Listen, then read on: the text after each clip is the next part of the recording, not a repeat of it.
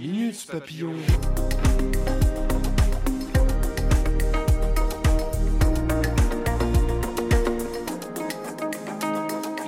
Minute Papillon. Bonjour. Que peut-on faire face à la montée des océans? Question posée à Éric Chaumillon, professeur de géologie marine à La Rochelle Université. On n'a pas de, ma- de machine pour contenir l'élévation du niveau des océans ou un robinet qui permettrait à l'eau d'aller ailleurs. Ça, c'est juste pas possible.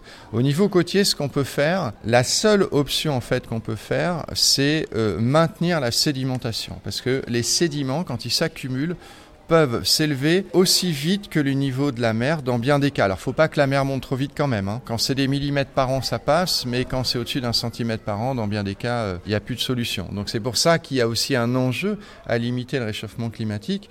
Parce qu'il ne faudrait pas que la mer monte trop vite.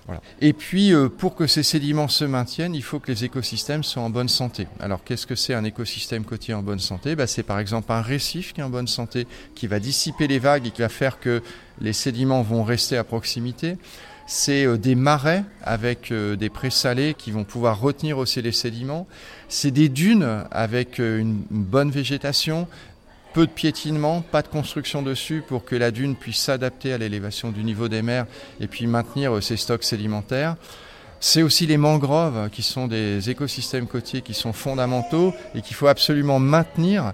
Et c'est évidemment pas ce qu'on fait à l'heure actuelle. hein. Donc euh, bah ça, a un nom, ça s'appelle les solutions fondées sur la nature.